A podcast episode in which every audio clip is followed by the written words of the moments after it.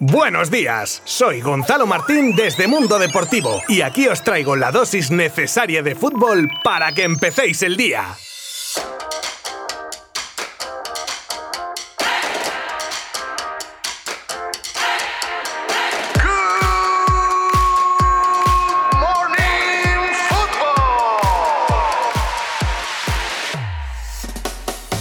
Ya tenemos calendario de la Liga 2020-2021. Lo primero de todo, las fechas de inicio, 13 de agosto y la finalización, el 22 de mayo. Con todos los partidos ya asignados, lo que más puede interesar a los seguidores de la competición es la celebración de los famosos clásicos y tendremos el primero el día 24 de octubre, domingo, semana con partidos Champions casualmente. La vuelta del partido de partidos será en terreno madridista el 20 de marzo, correspondiendo a la vigésimo novena jornada.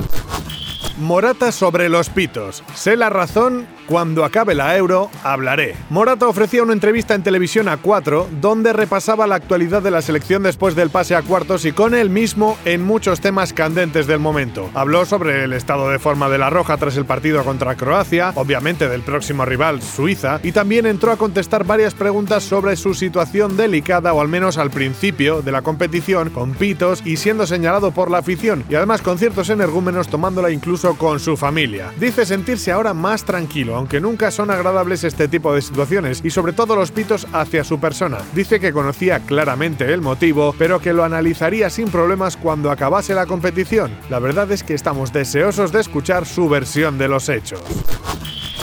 La federación dice no a renunciar a Pedri a los Juegos. Si ayer os decía que el Barça esperaba la respuesta de la federación ante su petición de que Pedri no fuera a los Juegos Olímpicos, pues ya hay respuesta. Según la cadena SER, el máximo organismo del fútbol español ha respondido negativamente a los deseos del club azulgrana. De esta manera, si España en el mejor de los casos llegase a la final del 7 de agosto, el Barcelona por convenio debería darle un mínimo de vacaciones a Pedri y no podría contar con el Canario como mínimo hasta la fecha de inicio de la liga el fin de semana del 14 de agosto.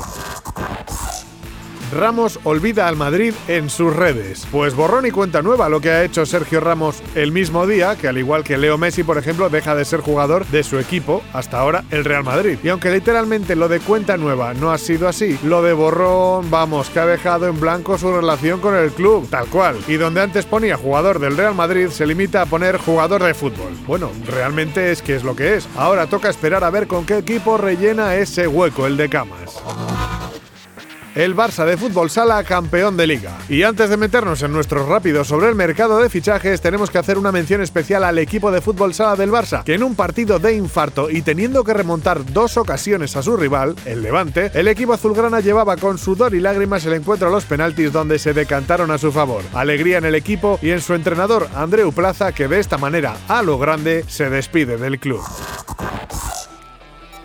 Y ahora sí que sí, vamos con nuestros rápidos sobre el mercado de fichajes.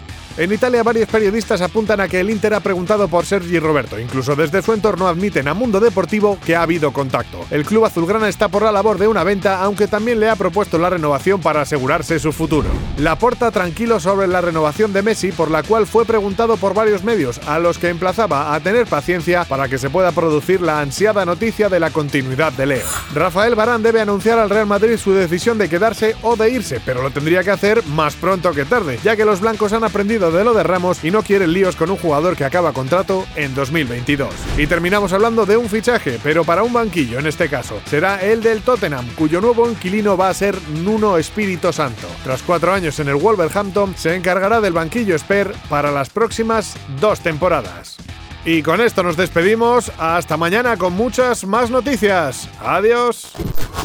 Mundo Deportivo te ha ofrecido Good Morning Football, la dosis necesaria de fútbol para comenzar el día.